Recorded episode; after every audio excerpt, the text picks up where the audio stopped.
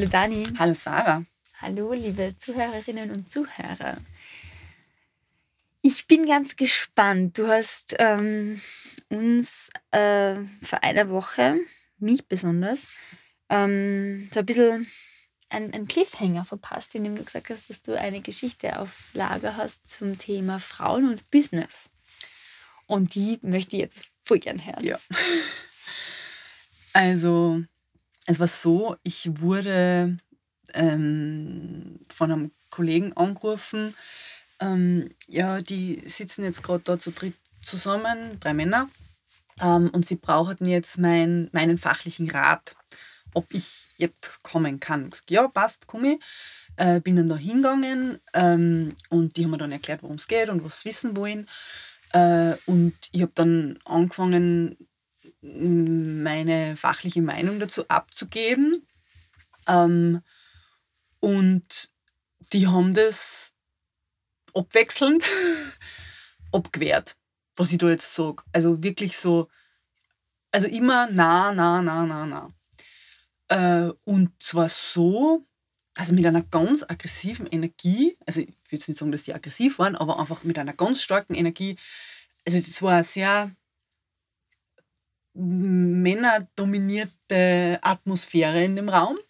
Und jetzt bin ich ja doch jemand, der ein bisschen härtere Energie gut aushalten kann. Ähm, und habe halt immer wieder versucht, meinen Satz anzufangen und es hat mich nie mehr ausreden lassen.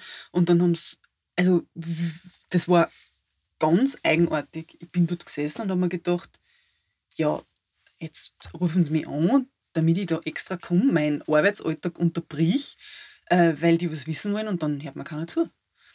Und dann wusste ich mir nicht anders zu helfen, als, ich meine, ich habe jetzt nicht mit der Faust auf den Tisch gehauen, aber symbolisch gesprochen habe ich mit der Faust auf den Tisch gehauen und habe dann einfach mal in den Raum geschrien, äh, er wollte es jetzt wissen oder nicht, äh, weil sonst gehe ich wieder.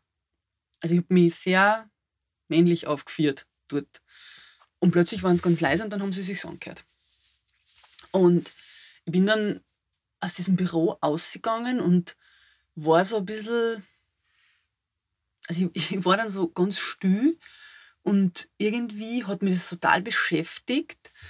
Ähm, erstens, wie weit die mich aus meiner Fassung gebracht haben, also dass ich wirklich da einige und, und da quasi halb respektlos was über den Tisch um mich schmeißen muss, ähm, damit man mir zuhört, also dass die mich überhaupt so weit bringen, dass ich mich so verhalte. Ähm, und was mir noch extrem zu denken gegeben hat, war, ähm, dass es notwendig ist, dass ich mich so aufführe, dass ich ihnen das geben kann, was sie von mir eingefordert haben. Also sie wollten ja meine fachliche Meinung, deshalb haben sie mich hinzugezogen. Ähm, und dann wurde alles negiert, was ich sage. Und eigentlich, wenn ich mir das recht überlege, finde ich das heute noch arg. Und das ist wahrscheinlich ein Dreivierteljahr her, dass das passiert ist. Ich habe überhaupt kein Verständnis dafür, dass ich im beruflichen Kontext Ölbogen, also gezwungen bin, meine Ölbogen einzusetzen. Das verstehe ich nicht.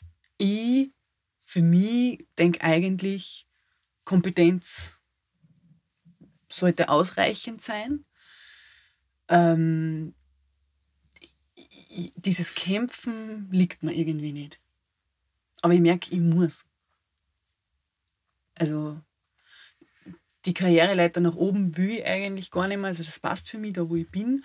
Aber ich merke schon, dass innerhalb dieser Hierarchie, wo ich gerade bin, dass ich auch innerhalb dieser Hierarchie kämpfen muss. Und das finde ich mega anstrengend und ich, ich, das ist eigentlich eine unglaubliche Energieverschwendung. Und für, für diese Männer war das aber offensichtlich total normal, dass man sich so aufführt. Also ich sage jetzt aufführt, weil das war kein, das, da habe ich keine Gesprächskultur gesehen. Wie alt waren die Männer? Das interessiert mich jetzt. Ähm, der jüngste, also es waren eigentlich zwei in meinem Alter, ähm, mit denen ich auch schon mehrere Projekte gehabt habe und die ja eigentlich für relativ emanzipiert und aufgeklärt gehalten habe vorher. Aber die halt einfach auch so handfeste Männer sind ne? und ein bisschen so sexistische Witze machen manchmal nach, nach drei Gin Tonic. Ähm, und einer war so knapp 50.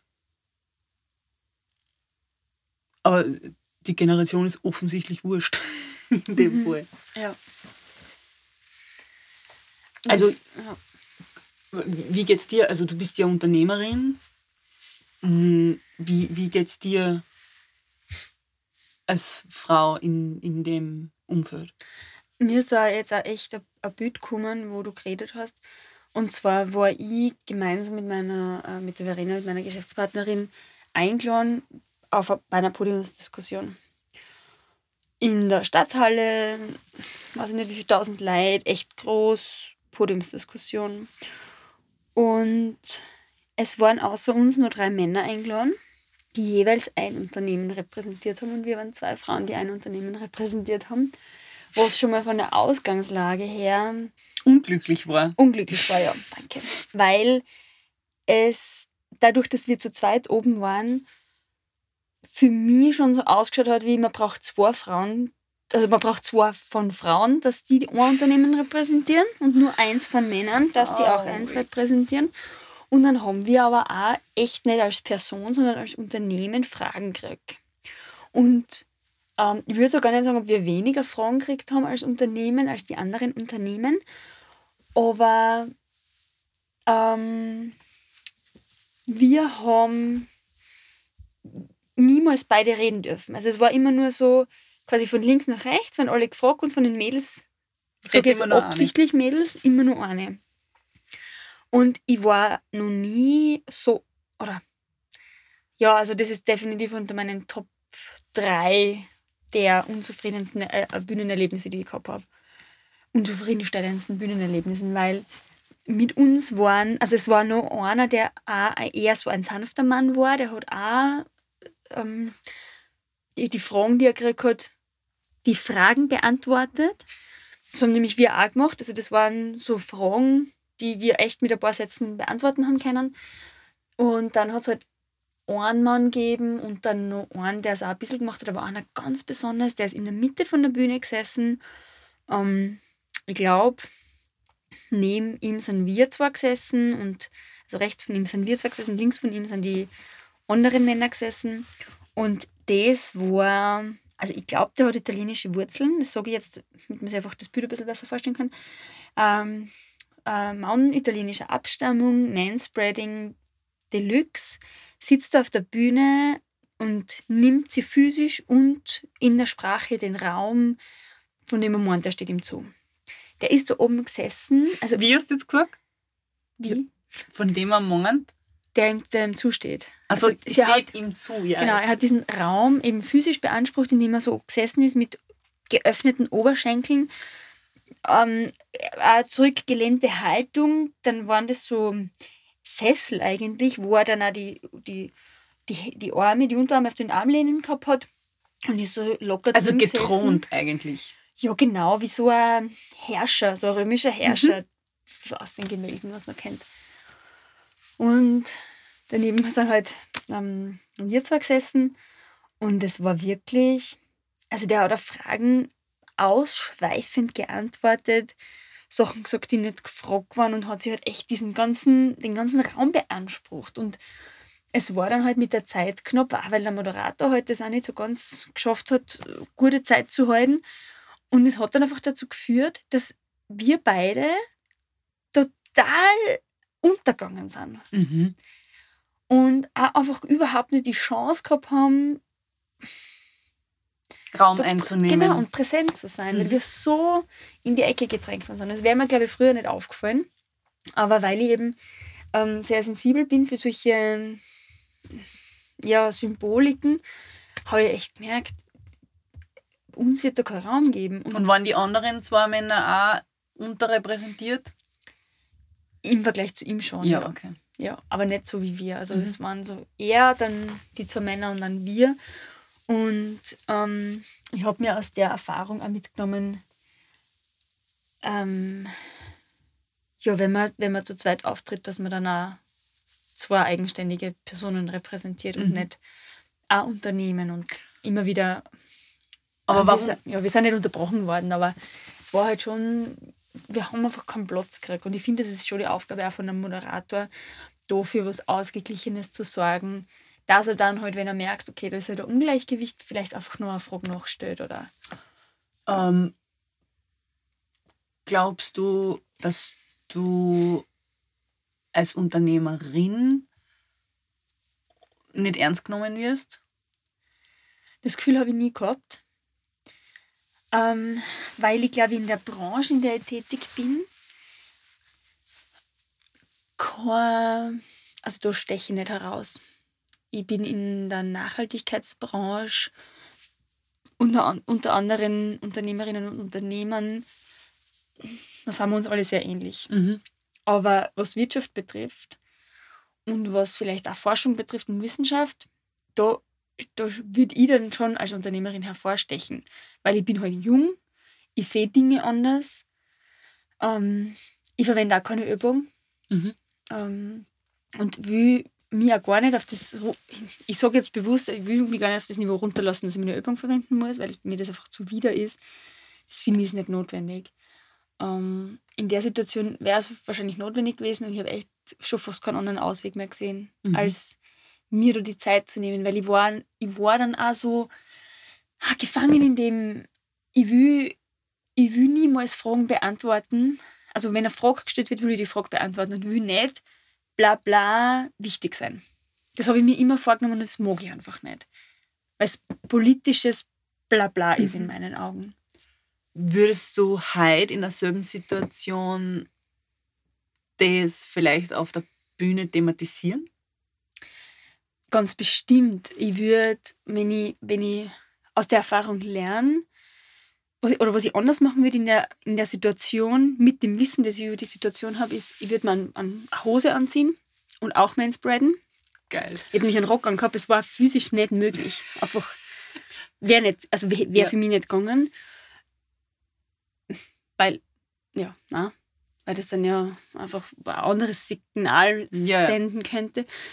Und ich würde das sehr wohl thematisieren. Auf der Bühne. Ich würde, ich weiß jetzt nicht, wie ich das angehen würde, aber ich glaube, ich habe aus dieser Erfahrung gelernt, dass ich das fürs nächste Mal gut verwerten kann. Mhm.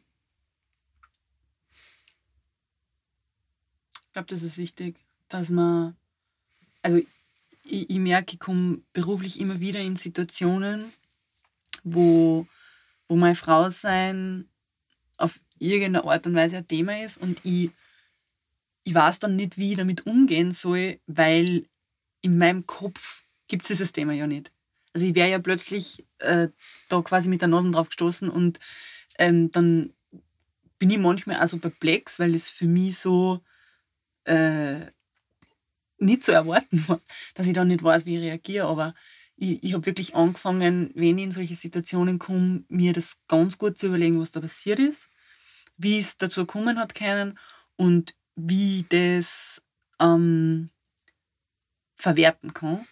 Und ich mache es mittlerweile sogar so, dass, dass ich mir vielleicht für die Situation oder für ähnliche Situation Formulierungen überlege äh, oder irgendwelche sexistischen Witze oder irgendwas und mir das laut vorsage, damit ich es beim nächsten Mal dann parat habe. Ja, das werde ich auf jeden Fall auch machen, weil mir gerade eingefallen ist, dass wir dann als ähm, Rückmeldung, also wir haben sehr positive Rückmeldung auf das gekriegt und das waren halt, war halt alles in dieser Kerbe, sympathisch, mh, authentisch. Na, authentisch war es glaube ich nicht, es war eher so natürlich. Und Lauter weibliche Attribute. genau, und Also halt, Attribute, die, die, denen, die man vorwiegend Frauen zuschreibt. genau, gerade das kann er gesagt lieblich. Was Leute immer sehr gerne über uns sagen, ist, dass wir so ähm, sympathische Mädels sind. Ähm, Glaubst du, würde so- man, glaubst, würde man zu einem, zu einem jungen männlichen Unternehmer sagen, dass er so ein sympathischer Bursch ist? kommt drauf an, welche Branche es ist. Also ich vermute mal, wenn er ja, aber jetzt Holzschmuck verkauft. in eurer, in eurer Situation, also wenn das jemand ist, der einfach ein, ein, ein Geschäft hat, meine, Wahrscheinlich nicht. ja, wahrscheinlich nicht. Und jung, der muss jetzt 17 sein, dass man das noch sagen kann. Und wir sind 31 und, Sympathische Mädels, Ja, das ist schon echt hart, ja.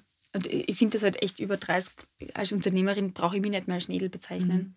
Eine äh, gemeinsame Freundin von uns hat mir kürzlich erzählt, ähm, also ich würde sagen, die ist äh, eine der kompetentesten Frauen, die ich überhaupt jemals in meinem Leben kennengelernt habe. Die ist als Typus einfach schon, Ich unterbrich die jetzt und besser die aus und sag bitte, eine der kompetentesten Menschen. ja, eine der kompetentesten Menschen, die ich jemals in meinem Leben äh, getroffen habe. Äh, hochgebildet und einfach vom Typus her nur cool. Und die hat mir erzählt, dass sie als Feedback in, von ihrer Führungskraft, männlichen Führungskraft, ähm, in ihrem Jahresgespräch gekriegt hat, sie ist so sonnig. Das ist so ein Sonnenschein. Und ihre männlichen Kollegen haben alle richtiges Feedback gekriegt, ne? Also wie ihr Arbeit ist und so. Und zu ihr hat man gesagt, sie ist sonnig. Und also da kommt noch was das Speiben, gell?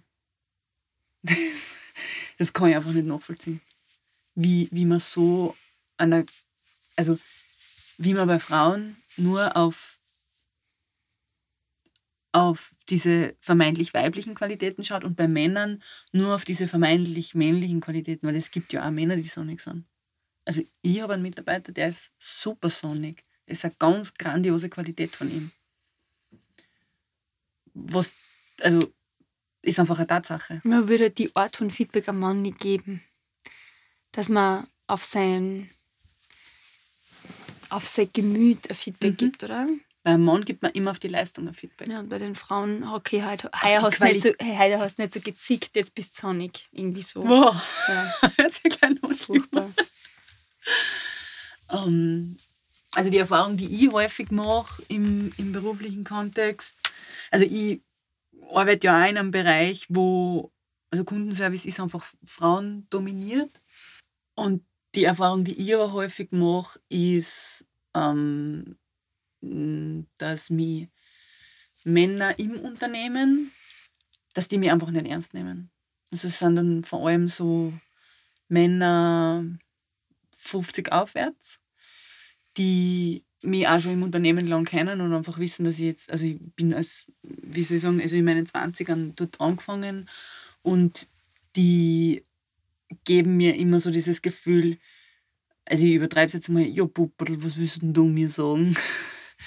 bin aber in meinem Beruf natürlich hochkompetent und professionell und die das aber nicht zulassen können, weil ich erstens eine Frau bin und zweitens jung bin. Also was ich mittlerweile jetzt auch nicht mehr, ich bin ja auch nicht mehr so jung, äh, aber ich wirke halt vielleicht einfach auch jugendlich Anführungszeichen. äh, und, und ich laufe halt jetzt nicht so super sophisticated immer im Kostüm umeinander, sondern bin halt einfach so, wie ich bin. Ähm, und daran habe ich schon echt zu knabbern gehabt. Wobei ich mittlerweile einfach weiß, okay, die, die, diesen Schlag Mann, also diesen Schlag Führungskraft, das sind ja alles Führungskräfte, die wird man auch nicht mehr ändern können. Also denen kann ich nur vielleicht mal sagen, was ich davon halte, wie sie sich verhalten. Ähm, aber in Wahrheit will ich dem eigentlich gar keine Bühne geben. Also das ist, die, die, dieser Schlag Führungskraft wird sie eh irgendwann erledigt haben. Ja, ich wollte auch gerade sagen, der stirbt hoffentlich bald aus. Ja, In dem Sinn, dass halt einfach solche nicht nachkommen. Und ich, ich muss auch ehrlich sagen, also alle, alle äh, männlichen Führungskräfte äh, oder Mitarbeiter und Mitarbeiter, Mitarbeiter, geht es ja echt nur um die Männer, ich habe schon die weibliche Form automatisch hinankriegt. Ähm, äh, da gibt es auch ganz viele, die, die, die äh, überhaupt kein Thema damit haben. Ja. Also die, die mich jetzt nicht anders behandeln als irgendeinen männlichen Kollegen oder so. Gar nicht, gar nicht. Ähm, aber bei den alten Hasen, sage ich einmal, da ist schon noch, da fühlt sich das anders an. Die stehen da anders dazu. Mhm. Ich glaube, dass ich in meiner Position als Frau unter Frauen ähm, da ein bisschen eine gesegnete Position habe, ähm, weil ich nie dieses Thema Männer, Frauen so sehr habe. Mhm. Also ich habe wenige Mitarbeiter gehabt, Männer, und auch wenige Männer als Geschäftspartner, irgendwie, die, die mich nicht ernst nehmen oder wo ich das Gefühl habe, ich werde nicht ernst genommen. Mhm. Ich, ich glaube ja. schon, dass so ein junges Unternehmen oder, so, oder ein, Unternehmen, die, die innovativ sind, ja auch im Umfeld innovative Menschen haben und innovative Menschen sind ja häufig auch aufgeklärter oder, also ich weiß jetzt nicht, wie ich es nennen soll. Ähm, emanzipierter? Emanzipierter, ja. Also da, da kommt die Thematik gar nicht so mhm. auf, wie, wie jetzt in irgendwas, was so konservativ ist wie das Umfeld, in dem ich mich bewege, weil es ist ja tatsächlich konservativ. Ja. Wo ich tatsächlich zu kämpfen gehabt habe, war vor zwei Jahren bei der Eröffnung von unserem zweiten Geschäft. Und zwar mit den, ähm, also ich, auf Englisch heißt es Contractor und auf Deutsch heißt es irgendwie Zulieferfirmen. Firmen, die halt für uns Aufträge erledigt haben. Ähm, das waren Tischler, das waren Elektriker, und ich sage das jetzt bewusst so, weil da waren einfach keine Frauen dabei. Ähm, Closer. Und denen gegenüber war es schon ein Thema, dass wir Frauen sind, mhm. junge Frauen. Ähm, die haben, wie, die Art, wie sie mit uns geredet haben. Alle? Also nicht alle. Also es, es gibt welche, mit denen wir schon länger arbeiten, aber die, die neu dazu kommen, sind besonders. Aber da dann schon mehrere. Ja, ja. also da war das dann auch schon ein bisschen so auf der einen Seite, ähm, dass wir halt lieb sind und auf der anderen Seite, ähm, dass sie was ich jetzt bitte mit dem reden möchten, wer dort zuständig ist für das alles. So. Und das ist gut, dass, dass das so war, weil dadurch merke ich einfach, wie wie privilegiert ich in meiner äh, Situation bin, dass ich einfach mit dem nicht tagtäglich kämpfen muss. Mhm. Ähm, wobei natürlich immer, wenn du das erzählst und immer, wenn ich das her mir denke, ah, ich hätte so Bock auf das ja, ja. Stirn bieten, aber in Wirklichkeit, also wenn ich an das zurückdenke, das muss echt nicht sein. Und dann gibt es natürlich auch ganz viele Männer in, also wurscht, wo die jetzt sind in konservativen Berufen, die uns als das, was wir sind, nämlich Unternehmerinnen, genauso ähm, akzeptieren, respektieren und wertschätzen. Und es ist äh, wahrscheinlich die, die Mehrheit, wo ich echt froh bin. Ja. Also ich, ich glaube, dass das berufliche Umfeld ähm, ganz viel geschlechterspezifische Probleme oder Themen aufwerfen kann, denen wir einfach nicht ausgesetzt sind. Ähm, wie zum Beispiel sexuelle Übergriffe. In welche Richtung jetzt auch immer, aber wir reden halt jetzt einfach mal speziell über die. Und es ist auch so, dass häufiger Frauen am Arbeitsplatz begrapscht werden als Männer.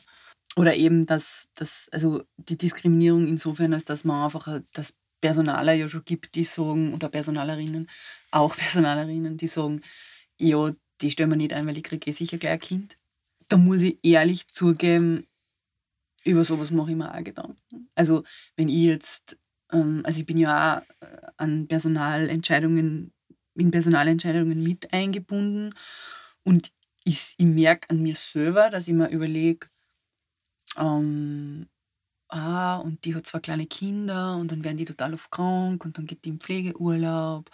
Oder wenn ich jetzt jemanden, eine Frau einstelle, die vielleicht 28 ist und denke ich mir, ja, die wird vielleicht schon ein Kind kriegen. Ähm, und das sind natürlich Entscheidungen, die als unternehmerisch rechtfertige. Das sage ich jetzt ganz bewusst so. Ähm, aber eigentlich ist es pure Diskriminierung. Und ich versuche in letzter Zeit mir wirklich diese Dinge, also wenn ich solche Entscheidungen triff oder, mir, oder solche Überlegungen habe, ähm, mir das bewusst zu machen und die dann bewusst zu übergehen. Also mir dann auch zu sagen, Dani, das ist kein Kriterium. Gib, also gib jedem die gleiche Chance. Weil bei einem Mann denke ich mir das nie. also ist, ist einfach keine Option. Und da merke ich echt, muss ich, muss ich für mich selber noch arbeiten. Wollen wir noch über die Gehaltsschere reden? Ja, gern. Aber die Frage ist, was gibt es zur Gehaltsschere zu sagen? Ähm, scheiße. Das ist echt scheiße. Ich habe ähm, äh, auf einer Konferenz in Lissabon gehört von einer UFC-Champion. Und zwar, ähm, sie ist, also UFC steht, glaube ich, für Ultimate Fighting Champion. Das kenne ich aus Friends. Ja, genau. genau.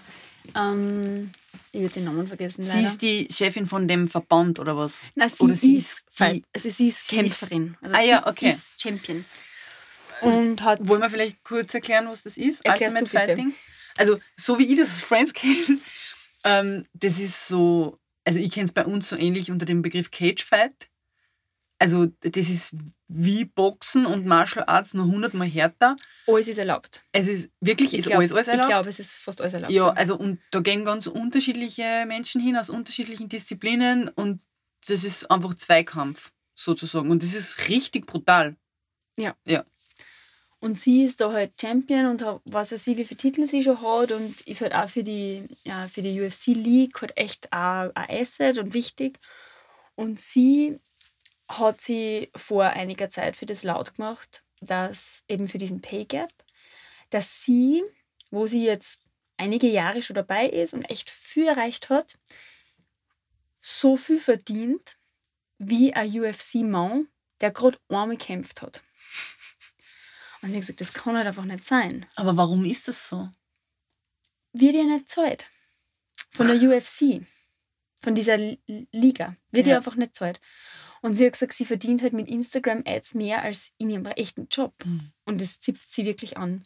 Und sie macht sie da echt laut. Und ich weiß auch, dass sie immer wieder Schauspielerinnen für das laut machen. Und das ist halt was, wo man es hört. Mir fällt gerade auch ein Beispiel ein. Ähm, Im Sport generell, also ich glaube, Cage, also Ultimate Fighting ist wahrscheinlich auch ein Sport, aber ich meine jetzt auch so im. Ist ein Sport, ja. Ja, äh, Entschuldigung, ich will da niemanden auf die Zeichen retten. Ähm, in, in klassischeren Sportarten, also äh, ist das auch ein Riesenthema. Ich habe ähm, kürzlich einen Bericht gesehen von einer Läuferin, die, also äh, Profisportler äh, finanzieren sie ja vorwiegend durch Sponsorverträge. Ähm, so verstehe ich das. Ich kenne mich da nicht wirklich gut aus, aber so habe ich das verstanden in dem, in dem Bericht. Ähm, und äh, die hat ein Kind gekriegt und hat dann ihren Sponsorvertrag verloren, weil sie ein Kind gekriegt hat. Ähm, und die, die hat sich für das ganz, ganz, ganz stark gemacht äh, und redet ganz offen über das, dass Frauen einfach im Sport benachteiligt sind. Und also man kennt das ja jetzt von, von Tennis oder im Fußball, äh, dass da einfach, also da gibt es ganz unterschiedliche, also da, da gehen, ich weiß nicht, wie groß die Schere da ist, dass sie vielleicht sogar noch höher ist als in normalen Berufen unter Anführungszeichen. Mhm. Aber woher kommt das? Also hat man eine Idee, woher, wie, wie, wie dieser Pay Gap eigentlich entstanden ist? Hast du jemals über das nachgedacht? Ja, also dass die Schere so extrem weit aufgeht, wenn man es jetzt ähm, eben in absolut äh, betrachtet, liegt halt viel daran, dass Frauen viel mehr Teilzeit arbeiten als Männer. Mhm. Ähm, und dass Frauen tendenziell Berufe ausüben, die einfach einen niedrigeren Kollektivvertrag haben. Also so Okay. klassische Frauenberufe, Ja, klassische okay. Männerberufe. Und damit meine ich jetzt gar nicht klassisch, sondern wo Frauen, wo mehr Frauen arbeiten, wo Mhm. mehr Männer arbeiten. Ich glaube auch, dass es mit dem Thema, das du schon mal angesprochen hast, Gehaltsverhandlungen zu tun hat. Mhm. dass wirklich auf die Masse aufgerechnet, weil so ein, so ein klassischer Pay Gap ist immer um solche Faktoren, oder ein guter Pay Gap, also wirklich, wenn es um verlässliche Zahlen geht, ist immer bereinigt um diese Faktoren. Ähm, äh, welche, welche Branchen sind es, glaube ich, und auf jeden Fall Teilzeit. Mhm. Also da ähm, wird das, glaube ich, aufgerechnet oder wie auch immer. Also da Ja. geht es eher um Stundenlohn. Und ich habe persönlich noch nie eine Gehaltsverhandlung gehabt. Auf keiner Seite. Deshalb weiß ich, weiß ich das nicht, aber meine Vermutung ist halt, dass Frauen nicht so hart verhandeln. Als du was? Ich- allgemein betrachtet. Ich Also würde so- das relativieren. Ich würde gar nicht sagen, die Frauen verhandeln nicht so hart. Ich würde es ganz konkret so benennen. Frauen verlangen nicht so viel, von Haus aus her schon. Also die, wir haben, wir haben schon mal über das Thema geredet. Ähm, Frauen sehen sie ja in ihrer Kompetenz oft viel, viel bescheidener als Männer. Also ein Mann sagt bald einmal, ja, hey, ich bin der Beste, kann ich alles, bin dabei. Ähm, zahl mir alles, was du kannst. Und eine Frau sagt, ja, ja, das mm, kann ich, das kann ich alles nicht, muss ich mal schauen. Ja, na, bin ich, bin ich auch noch dankbar, wenn ich Geld kriege dafür. Also so wieder alles sehr überspitzt ausgedrückt. Ähm, und, und ich, ein ganz entscheidender Satz aus 2019 war für mich, zu mir hat jemand gesagt, du musst wissen, was du wert bist. Und das musst du dann einfach auch sagen trauen. Und ich glaube, das ist was, was, was wir Frauen uns, uns, uns mitnehmen können. Ähm, also ich habe mir einfach vorgenommen, bei jeglicher Gehaltsverhandlung, und, und ich hoffe, meine Vorgesetzte hört jetzt nicht zu, aber ich glaube nicht, äh, einfach immer total absurde Forderungen zu stellen. Also was, wo ich mir denke, das kriege ich nie. Weil anders geht's nicht. Also, und, also, ich war schon in Gehaltsverhandlungen, also es ist einfach so, man, man sagt was und dann sagt der andere nein und dann trifft man sich meistens irgendwo in der Mitte. Ja. Oder man kriegt gar nichts. So, die zwei Möglichkeiten gibt es. Und deshalb muss man einfach hoch ansetzen. Das und mittlerweile muss man auch sagen, kann ich echt nur jedem empfehlen, ähm, gibt es äh, auch in sozialen Medien also, oder im Internet generell ähm, auch schon ganz viel äh, Berichte, Artikel, Hilfestellungen, wo erfolgreiche Frauen äh, anderen Frauen, andere Frauen wirklich bei sowas unterstützen. Ähm, da mutiger zu sein und oder einfach seinen eigenen Wert äh, viel realistischer einzuschätzen. F vielleicht kann man als Frau dann einfach einmal zu, zu, zu einer Freundin gehen oder, oder zur Not zu einem Freund und ähm, da mal Meinungen einholen, wenn man Gehalts, vor einer Gehaltsverhandlung steht, wie viel, wie viel würdest du äh, verlangen? Ja, um, um, um da einfach einen Rahmen zu kriegen. Und also ich glaube, dass da eine Fremd, also eine Außenmeinung ähm, ganz wichtig, ganz wichtig ist. Und ich, ich glaube, das Gehalt, das ist so ein, so ein nächstes Tabuthema, über das man, also ich, meine Kollegen, da redet niemand. Also alle sagen immer, ja, sie verdienen so wenig, aber wie viel jemand verdient, weiß eigentlich keiner. Ähm, tun wir lieber geheim halten, weil sonst könnte gar noch wer glauben, dass ich Geld kriege, das, das ich gar nicht verdiene oder so, ja. Also das ist ein totales Tabuthema und das, oh, das werde ich gleich als nächstes angehen. Also glaubst du, weil, weil das glaube nämlich ich schon sehr, dass äh, gewisse Transparenz, ähm, was das Gehalt betrifft, extrem förderlich wäre. Weil wenn eine, wenn eine Frau weiß, was ihr männlicher Kollege für Ja. die gleiche Arbeit verdient, dann kann sie, glaube ich, auch selbstbewusster in so Gehaltsverhandlungen gehen und sagen, hey, der macht das gleiche wie ich, das verdiene ich mindestens. Also ich, ich glaube, dass, dass Transparenz im Gehalt generell für alles gut ist. Also ich, ich glaube, Transparenz ist was, ähm, das auf, in, jeder, in jeder Richtung und auf jeder Linie förderlich ist.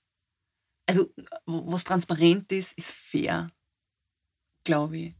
Und ich glaube schon, dass Unternehmen damit spüren, dass das ja eh niemand weiß, wer wie viel verdient. Und weil man ja eh weiß, die Leute reden nicht miteinander, äh, kann ich mir schon vorstellen, dass aus unternehmerischer Sicht man einfach sagt, okay, äh, man hat jetzt bei gewissen Positionen einen Rahmen und dann versucht man die Leute so weit wie möglich zu drucken, ne? einfach damit man Geld spart. Personalkosten sind horrend, das für einen Unternehmer oder Unternehmerin, das weiß man eh.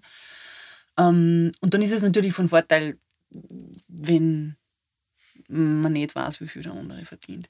Natürlich birgt das auch äh, echt Fallen, weil manchmal will man ja auch Mitarbeiter oder Mitarbeiterinnen, die, also manchmal liefern unterschiedliche Mitarbeiter und Mitarbeiterinnen in der gleichen Position auch unterschiedliche Leistungen und bringen unterschiedlich viel ein. Und ich nehme an, es gibt wahrscheinlich Unternehmen, die das dann auch unterschiedlich honorieren. Und das muss man dann aber halt auch argumentieren können. Also das kann auch mal unbequem werden.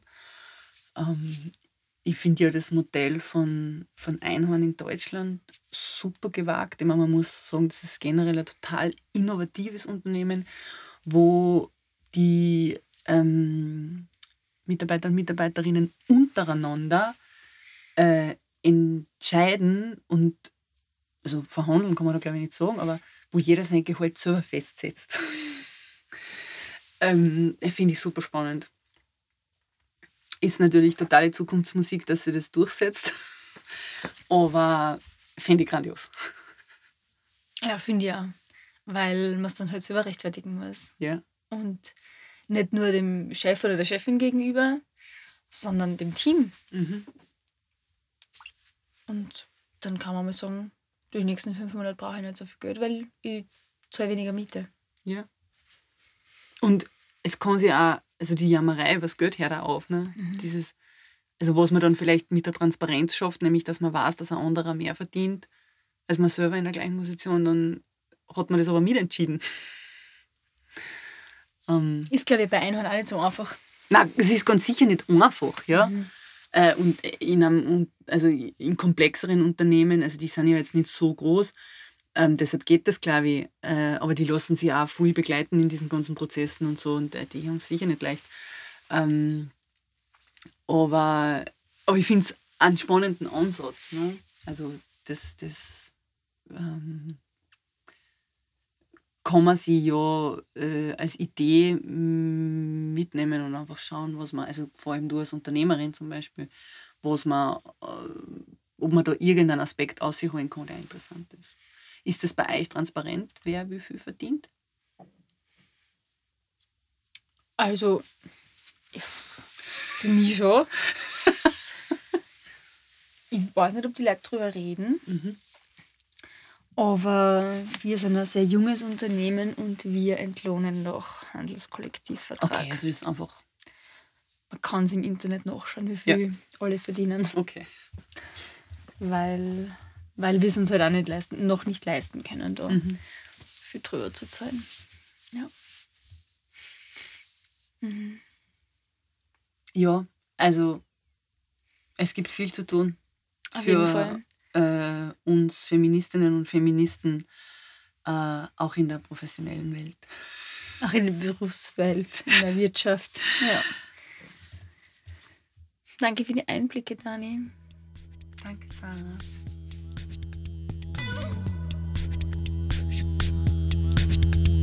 Oh.